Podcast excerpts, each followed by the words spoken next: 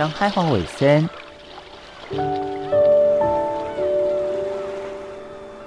小弟太平洋北等，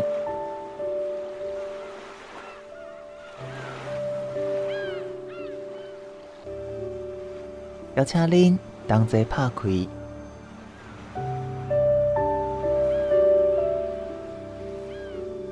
世界的门。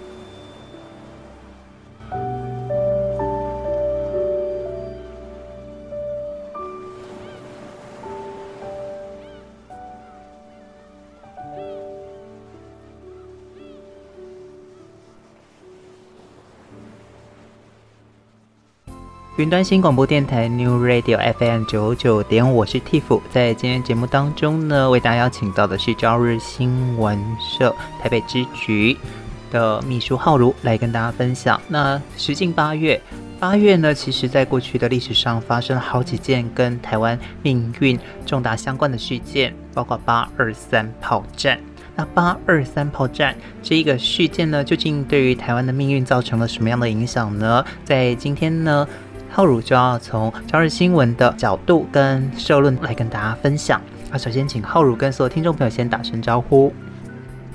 大家好，我是浩如。浩如你好，浩如，八二三炮战对我们来讲有点，嗯，不是那么实际啦，因为毕竟它是一个蛮有历史性的一个事件。但是在我们过去的哦课本或者是。在我们学习的过程当中，一定对这一个日期不陌生。那就是也可以请您，就是再带我们重新回到那个历史现场，给我们介介绍一下，在当年的八二三到底发生了什么样的一件事？那当时的美国跟日本又是什么样的态度？嗯，好，我们知道就是在呃中国国民党撤退来台哈，嗯、当时我们是八点三十八年的时候嘛，那在那不久之后。这个在台湾跟中国之间有一些比较激烈的一些呃战争冲突，但主要不是发生在台湾的本岛。那我们知道最前线的是金门县这个地方。嗯，那我们会说，好像八二三炮战这件事情，哎，距离我们似乎有一点距离。这当然有两年，嗯。对，一九五八年，那一个是因为时间上，距离我们现在已经六十三年了吧？那我们现在录音的时间是八月底的时间，正好就是个呃刚满六十三年的时间。那另外一个是我刚刚说，它是在前线所发生的战役，嗯，那。信所谓的军民之间，那我们不是实际上住在比较前线金马地区的台湾本岛的人，可能相对来说那些东西就是，哎，我还有一个一海之隔，在电视上看到，或者是那时候电视也其实并没有这么的普及，对大家来说，我这个感觉可能是。好像很严重，但是似乎又有一点点置身事外的感觉。这是，这、是台湾一般人，尤其是现在，我们可能出生的时间都已经比那个炮战的时间晚了嘛。是。那会距离的一个原因。可是呢，呃，这件事情日本是怎么看待的？我觉得这件事很有趣。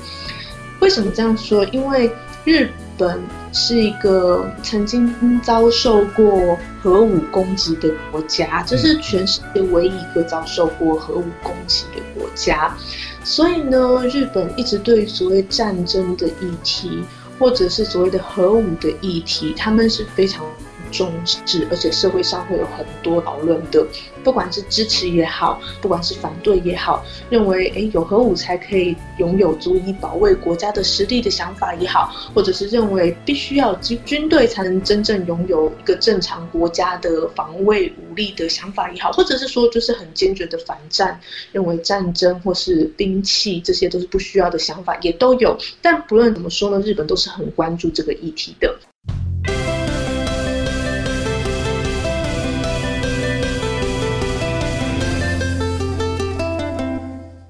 好，那我们可以关注到一件事情，就是，呃，八月初的时候，其实正好就是二二次世界大战结束的时间点。我们知道，呃，日本在八月六号和八月八号的时候吧，那在广岛跟长崎分别被投下了一颗原子弹。嗯、那很快，日本就宣布无条件投降，大概就是在那几天之内的事情。所以在八月初的时候，日本的媒体也嗯很。每年日本的媒体都会固定的去回顾所谓的中战，然后去反省所谓的核爆，还有去访问一些当时或者是事后受到影响的一些人，他们的心情。那今年也不例外。那今年比较有意呃比较有意思的一点是说，我一样引用我们朝日新闻的一个社论，八月六号的那一天，今年的八月六号那一天的社论。谈到了所谓的日本跟核武之间的一个想法跟关系。那我常常说，朝新闻它可能它是一个稍微偏左一点的媒体，所以对于战争也好，或是核武也好，它是采取一个比较保守的态度。他认为，哎，我们要反战，还有呢，核武这个东西是应该被禁用的。好，那他提出了一个什么样的观点呢？他提出，呃我们知道今年五月份左右的时候，美国有解密一批机密文件。嗯嗯，文件当中有一个部分是提到，就是我们刚刚提到八二三一九五八年的那个时候嘛，那个有一批呃有有一些讨论是在当时的总统艾森豪汉底下的一些将领，还有政策上的讨论，在台湾的这一场。八二三炮战在金门发生，那美国作为盟国是不是要去支援这场战争？嗯、好，那最近解密的文件说的是什么？这很久以前就有很多人说有这样的事情了，只是机密文件可能解密是在今年的五月又更明确的一些资料出来。那这一个内容是说呢，在当时发生八二三炮战的时候，艾森豪总统是有考虑说。呃，当时的政坛是有考虑说要使用核武去增援台湾，然后向中国使用核武兵器的这样子的一个讨论。但是呢，最后呃，当时总统是艾森豪嘛，最后的决定是说没有使用核武。好，这是当时呃今年五月的时候解密到很比较完整的一个机密文件。日本的反应是什么？我们看到刚说今年八月六号的这一篇社论，我们呃朝日新闻社论，他把这一件事情拿出来说，哎，五月的时候一批这样的机密文件解密了，日本人非常的惊讶，原来我们离核战争这么近。那因为对日本人来说，他们其实可能不是那么的关心说台海的情势过去，然后过去，我说过去。但现在这个时间点，他们是非常关心的。那结果他们发现到说，其实如果当时在一九五零年代的时候，真的这个美国使用核兵器去投入这场战争的话，那日本怎么可能置身事外？他一定就算他没有参加，他也一定会受到这样的影响的，因为战争就在这里发生，离日本这么近的地方发生。嗯，所以呃，在这一篇社论里面，他们有一个。很很深刻的思考，就是说，到底核兵器的这个使用离我离我们有多近？那当这个这个武器就在台湾这个地方被使用的时候，日本会受到影响是肯定的。那我们是不是应该作为日本这个国家的立场，我们是不是应该更积极的去反对核兵器的使用？好，是这份社论他想要提出的一个观点。嗯嗯，这个社论里面其实提供了一个新的看法。那当时美国他们认为，哦，这个核战是终止战争的唯一方法。而的确呢，在终止战争之后，哦，他的确是没有让战争继续延续。但在当时的日本的国力跟状况之下，也是强弩之末。所以后来美国也承认了，在使用这两颗核弹上的确有点是哦使用过头了。那同样的状况。嗯我们再反过来看，为什么八二三炮战的时候，曾经有一度想要再使用这个毁灭性的武器呢？如果是没有经历过那个时代的朋友，可能无法理解，在八二三炮战的时候，当时的激烈。那么简单的来跟大家分享一下，在八二三炮战八月二十三号开始的连续四十四天里呢，有将近四十七万发的这个炮弹。是落在一百五十平方公里的金门岛上。那么这大概是一个什么样的概念呢？就是每一平方公里需要承受的炮弹是三千一百三十三颗。那以一个平方公里要承受三千一百三十三颗，大家就可以知道为什么金门菜刀，嗯，会这么有名，因为实在是炮弹太多了，多到已经是让我们一个难以想象的状况。再加上台湾跟美国作为盟国，为了防止共产主义的入侵，所以美国当时不得已也在思考了这个可能性。那真的使用核子武器跟不使用核子武器，它的考量点跟对于我们整个世界会带来什么样的改变？我们休息一下，音乐过后，我们再来看看这篇社论是不是提供了我们不一样的想法。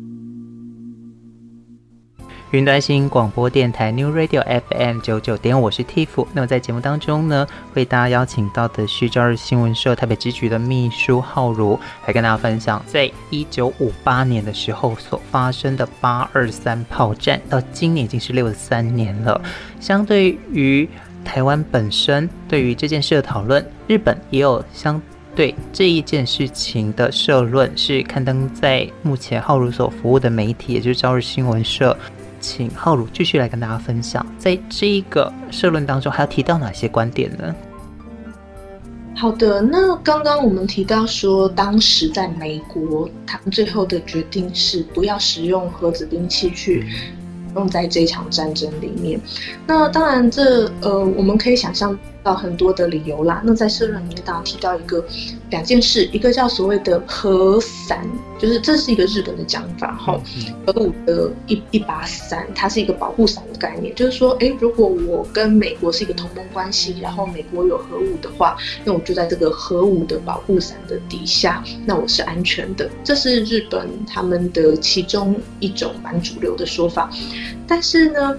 呃，为什么不使用核武？但我们也很可以想象，在那个年代，美国和苏联之间，他们一直有所谓的军备竞争嘛。那如果其中一方使用了核武的话，我们难保另外一方或者其他的同盟关系的国家会竞相使用核武，那这会造成一个非常严重的连锁反应。好，那当然在这边社论里面也提到了这件事情，就是所谓的连锁反应是有可能会发生的。在后续这个社论的第二个部分，他谈到了一件事情，就是所谓的核兵器禁止的一个条约。这件事情呢，嗯，在今年的一月的时候开始有一个禁用核武条约生效了。那这是呃世界上有一些国家和早期的 NGO 他们去推动禁用核武的一个条约。他们的理论为说，因为核武会对这个世界造成很严重的影响，所以这个。核武不应该被使用。联合国有一个禁止核武器条约，但是呢，这个条约并不是每一个国家都有签署和批准。那为什么我们会说在今年的这个时间点它生效了？因为当初在签约的时候有提到一个条件，就是当。世界上有多少国家都同时批准这个条约以后，那它就会生效。那这个数量是五十个。在去年的秋天的时候，洪都拉斯这个国家它批准了这个这个条约，这个作为国家的这个条约，所以这洪都拉斯它成为了这个条约当中第五十个国家，那就满足了当初。联合国他们在签订这个禁止核武器条约的时候的那一个条件，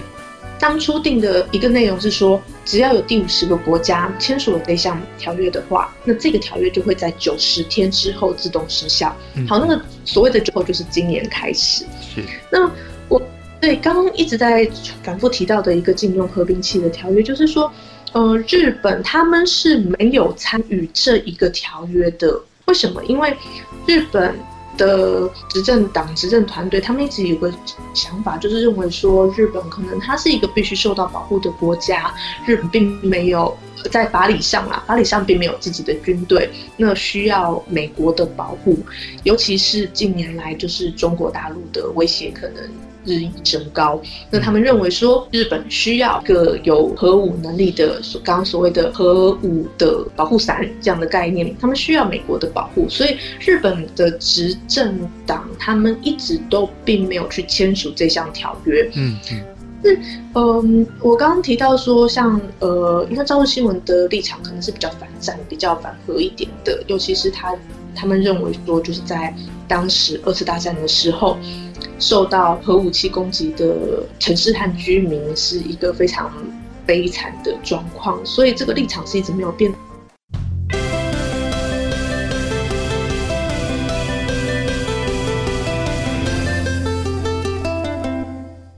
在这一篇社论的结论，他是怎么说的呢？他认为说，核武和核战争离我们是非常近的，尤其是我们得知说，诶，在过去台湾海峡所发生的这个八二三炮战，曾经有过一度，它是这么接近核战的一个临界点。那我们基于这一点，是不是更应该以日本国家的立场去反对所谓的？核兵器呢？好，所以在这篇文章就提到说，哎，今年这个禁用核武的这个条约它就要生效了，那为什么日本到现在还没有去签约它？是不是应该要更采取更积极的态度？嗯，所以它的脉络是说，第一个，二次大战的时候，日本是唯一一个受到核兵器攻击的国家，那我们付出了惨痛的代价。那第二个呢，是在过去的台海战争的时候，八二三的时候，六十几年前的时候呢，在一个离日本这么近的地方发生了核一触即发，有可能发生的核武危机，那这对日本来说会有很大的影响。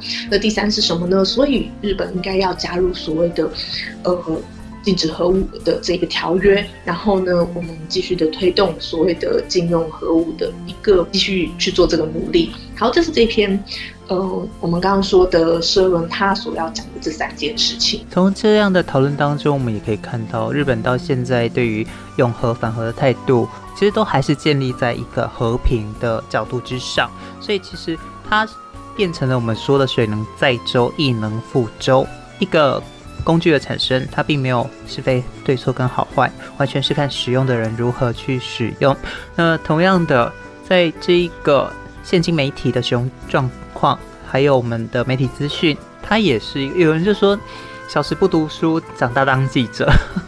那也许我们都 真的小时候没有读书，所以现在才需要来做这个工作。可是也有有一些真的有读书的哦，哎、欸，他们写出来的东西也不错的哦。那当然，呃，像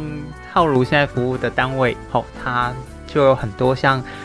浩如前几天我记得你有写啦，就是你觉得做不下去的时候，想一想哦，芥川龙之介，夏目漱石啊，夏目漱石是我前辈同事，然后芥川龙之介跟我是同业，嗯、然后就有那种动力继续做下去。所以其实呢，现在还是有很多人很努力的，默默的在这个领域来努力。如果你对于台湾的新闻看不下去，那我们可以看哪一些新闻呢？休息一下，音乐过后，我们再来跟大家推荐几个来看见世界的角度跟方法。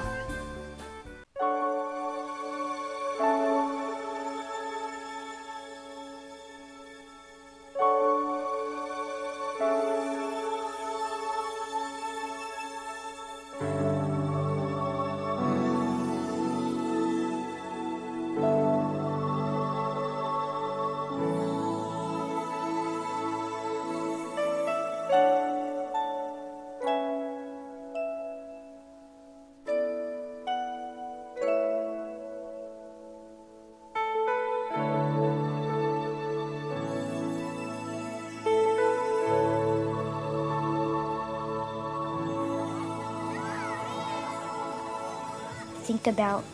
um, the generations and to say we want to make it a better place for our children and our children's children so that they they they they know it's a better world for them and think if they can make it a better place.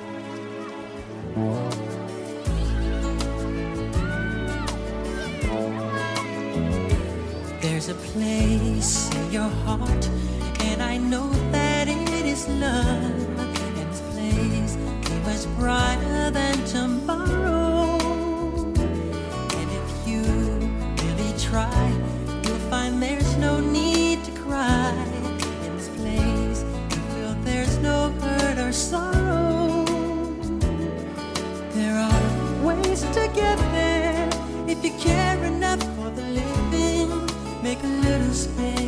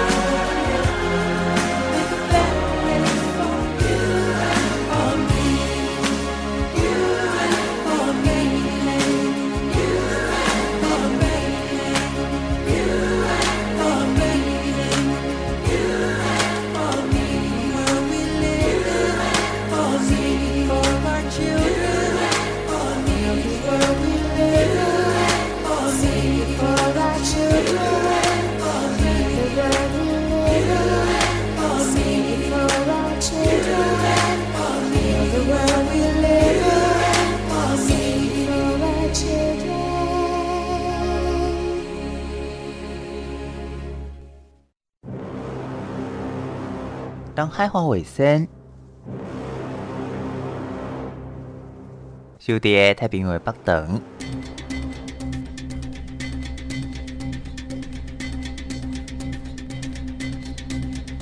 邀请您同齐拍开世界的门。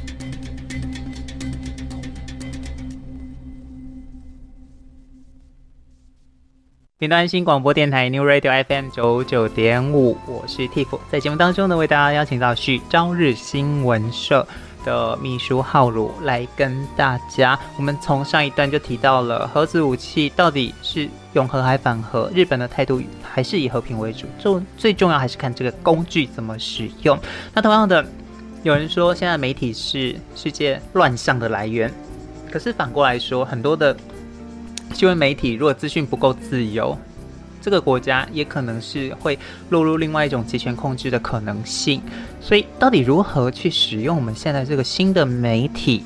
去看见更真实的世界，是我们这一趴想要来跟大家分享的。我想先请问浩如，你平常会用什么样的 APP，或者是会比较倾向信任什么样的软体去接收你的新闻资讯呢？嗯，我这边因为我工作性质的关系，我同时要看台湾的新闻和日本的新闻两者。当然，台湾的新闻是说，因为我们必须接收台湾。正在发生的事情。那如果有些对国际情势很重要的一些新闻，或者是日本的读者会有兴趣的新闻的话，那我们要很迅速的把它反映到我们的报纸上去。那日本新闻的部分，当然是说我们要确认一下，哎，有没有其他媒体报道，哎，我们漏掉的。嗯，所以这部分我也是要去做一些确认的。那呃，我想要跟大家介绍的是说，我们现在的时代。因为大部分的人在接收新闻的时候，已经不看传统的纸本报纸了，这是一个实体上、硬体上的限制，呃，也是一个时势所趋。所以呢，有的时候我呃，我进到这一行以后，我发现到一件事情，就是所谓的纸本报纸和网络新闻之间有一个蛮大的差异，在于说。当我们阅读网络新闻的时候，我们可能看到的就是某个人转贴了一则新闻，然后哎，我就点进去看了。那所以它会有所谓的网络声量，比较大的新闻哦，网络声量，嗯嗯。那我们可能会看到的就是那固定几则大家很关注的某几件新闻而已。但是传统的纸本报纸呢，它会有所谓编辑台的选择，我们会看到一整份，它会有所谓的嗯头版，它会有所谓的第二版、第三版，然后每一版的头条，然后呃我们说除了头条以外，还有所谓的肩膀啊、什么腰啊、什么之类的，这个是版面的设计。嗯，对对对，那放在哪一个位置是每个媒体他们的编辑台，他们会基于他们的一些。呃，政治立场也好，或者是一些他们的意识上的选择也好，会把所谓的他们认为的轻重或者是缓急放在利用编辑台的版面配置的方式，把这些新闻放在那个纸面上。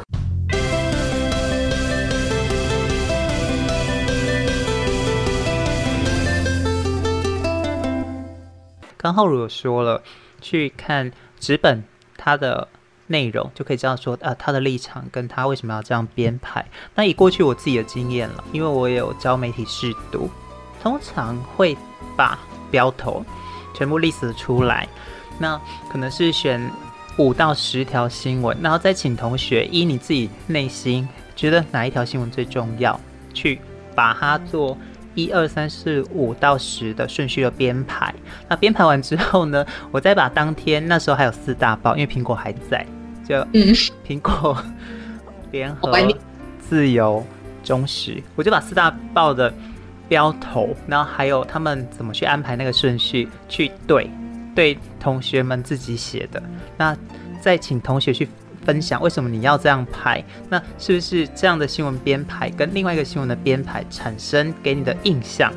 跟对于事情的角度看法就不太一样？是你是先引用？哦，国内的说法还是你是先引用国际的说法？那这个说法又是是关系人说的，还是外部的相关人士说的，是比较被放在前面。我觉得这样的一个对照，就会很清楚的让同学知道什么叫做媒体一定有立场。那他的立场是什么？是看你如何去看清楚他到底想告诉你什么，而不被牵着鼻子走。我要说的是，在我们使用网络媒体去阅读新闻的这个过程当中，过去传统媒体我们在报纸上可以看到所谓编辑台的判断这件事情，我们在网络新闻上就看不到了。我们可能只能看到一些有时候真的是很媚俗的一些内容，嗯、那么他们。就必须要用一些比较耸动的标题去吸引点阅，那但是这个标题跟内容是不是完全的？是不是对于我们公众利益有帮助的？还有是不是涉及媒体责任的？呃，当当然那个部分也是很重要的一件事，但是我想说的是，当一个一个报道本身它的内容是没有太大的与事实上出入的时候，但它很有可能因为标题为了吸引读者。那标题误导了读者，但是读者如果没有进去看里面的内文的话，他可能就以那个标题的印象去判断这个媒体或者是这件新闻的事实本身，那这是会有很大的问题的。嗯。我们有时候会觉得，我才不要看报纸，我不要看新闻，因为那些东西都是呃假的或是骗人的。但是如果我们真的点进去看内容的时候，或者是我们真的翻开一面报纸去看的时候，那我们会发现到，实际上报纸呃所要呈现的一些事实性的部分，还是有很多可以提供我们作为资讯来源，可以作为参考。所以我也蛮赞同浩如说的，用 PDF 的这个方式去对。然后再来对国内的纸媒新闻哦，他们是怎么呈现这一个新闻的？那除了这个之外，浩如你还有什么推荐的？嗯、就是在日本可以使用的这一种我们说的新闻阅读的媒体呢？我们先休息一下，音乐过后我们再来跟大家分享。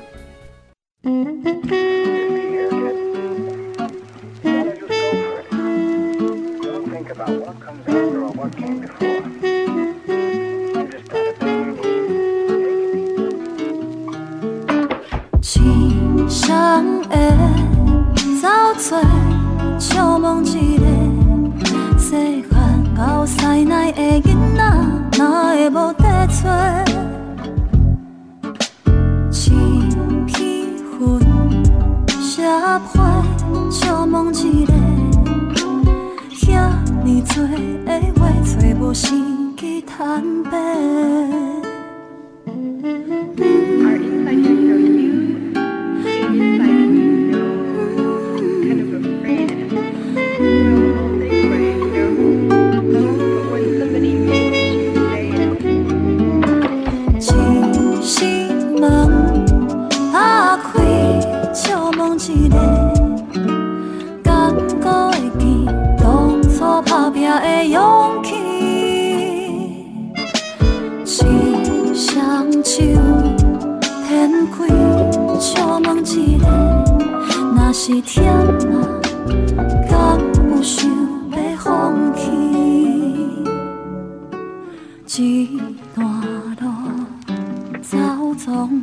相望一个，有梦就爱追，是你曾经讲的。一首歌，唱煞相望一个，若是想要哭，敢是正常的。你就爱敲电话回来，你就爱好好照顾心。爱亲像韩星，你着爱安怎？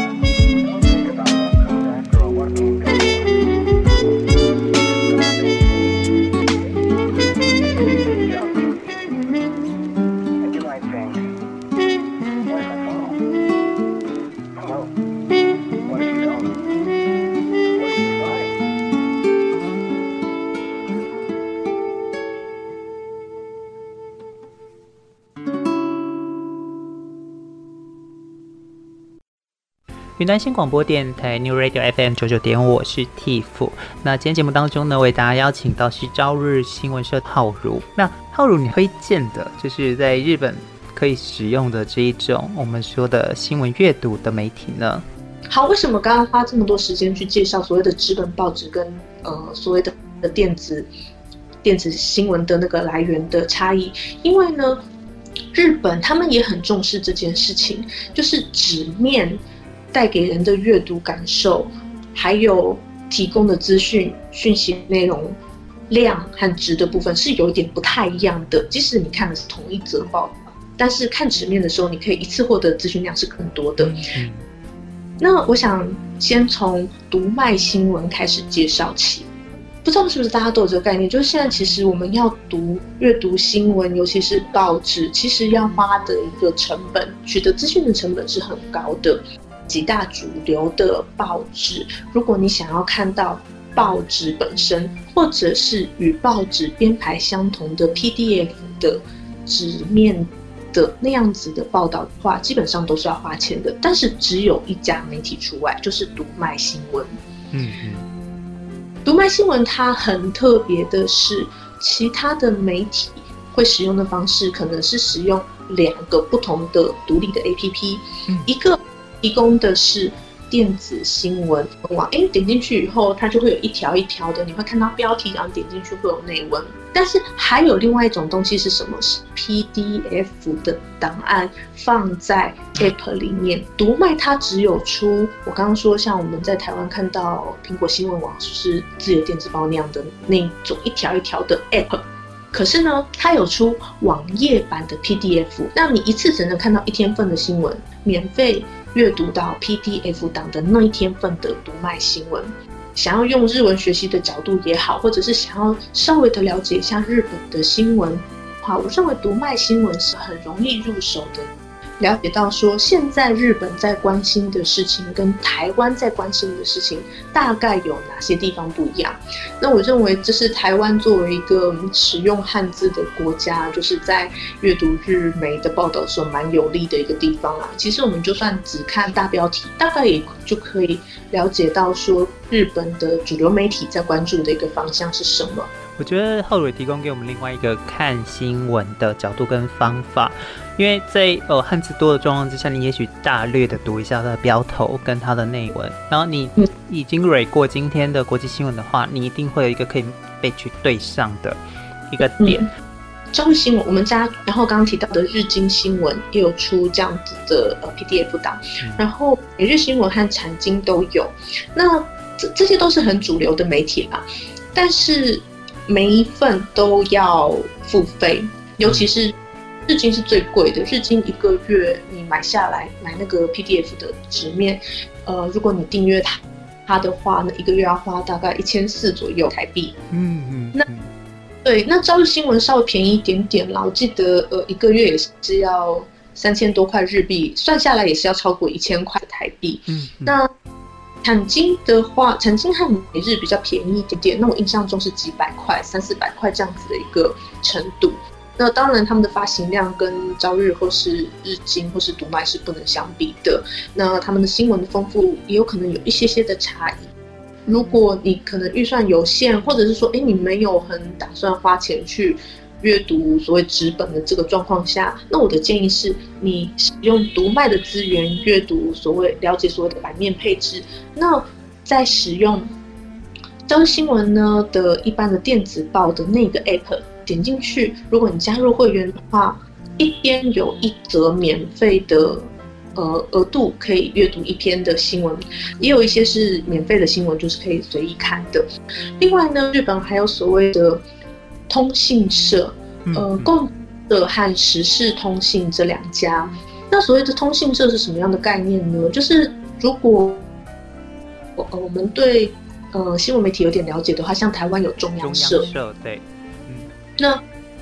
对，那它是。呃，有点像是为媒体服务的媒体，那他自己本身会产出很多的新闻，那透过跟中央社之间的合作关系，可以取得一些中央社的报道，那可以直接的引用。呃，当然这是有一些呃合作关系是需要付费的啦，或者是使用中央社的新闻照片。那在日本也有所谓像类似这样子的通信社，日本有两家，一家叫共同社，嗯，共就是那个共同去做什么事情的共同，那另外一家叫时。事通信，时事就是我们说考试考时事题的那个时事。好，这两家就是有点类似我们中央社的角度，那也会提供很多的呃新闻给一般的民众。那这两家呢，时事通信有它的呃那个 app，它没有所谓的 PDF 这样的东西，因为它本身不是报社。那时事的话，大家如果在嗯 App Store 呢，打 G G 就是 J I J I，然后 Press News 这样子的一个关键字的话，是可以找到它的 App 的。那点进去可以阅读到很多免费的那个呃新闻内容。那另外共同社的部分就比较复杂一点，因为它不是呃只有做文字的报道，那它有连接一些影像的部分。那如果有兴趣的话，可以打关键字。数字的四十七，四十七，然后后面加 news，四七 news，那这个也是呃，这是共同社的一个 app，可以看到一些，它是比较针对日本国内的新闻，那会有一些影像的部分可以看到比较。最新发生的事情，那这几个都是我蛮推荐的。那如果你本身是商业人士，呃，而且需要很多大量的日本相关的经济讯息的话，那我认为如果在预算允许的状况下，订阅日经新闻的电子版，还有它的 PDF 档是最理想的一个状况。它的功能很多哦，包含说如果你打入所有的关键字的话，他每天提供给你的报纸还会帮你画那个呃，比方 对，比方说我可能打台积电进去好了，嗯，那我每天收到的这报纸，如果那一天的报纸里面有台积电的报道的话，他会用红线帮我把那篇报道框出来，嗯嗯嗯，我还蛮智慧的，是，所以这个也是提供大家一个嗯使用媒体的习惯的改变，那这样的改变呢，可以让你看到更多，甚至是更多元的报道。我想呢，哦、就像我们刚刚一开始提到的，所有的工具的使用，就端看你怎么去使用它，好不好用，还有你是不是被它牵着鼻子走，或者是是它影响了你，还是你使用它影响了世界，就取决于使用的人的态度。那在今天节目当中呢，为大家邀请到朝日新闻社的浩如来跟大家分享。那再次谢谢浩如的分享，谢谢浩如，谢谢 Tiff，谢谢各位。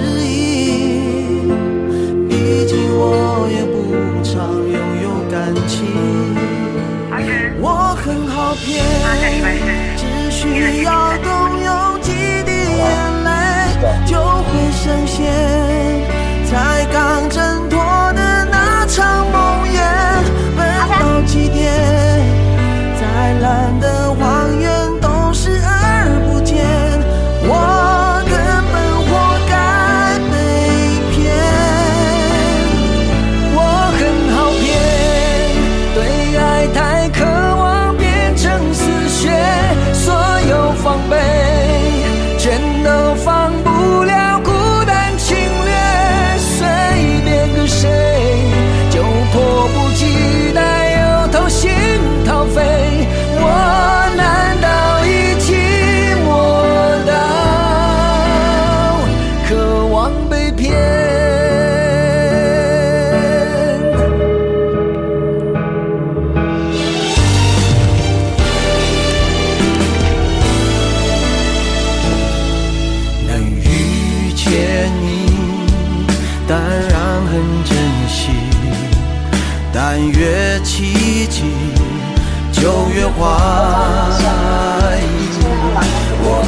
什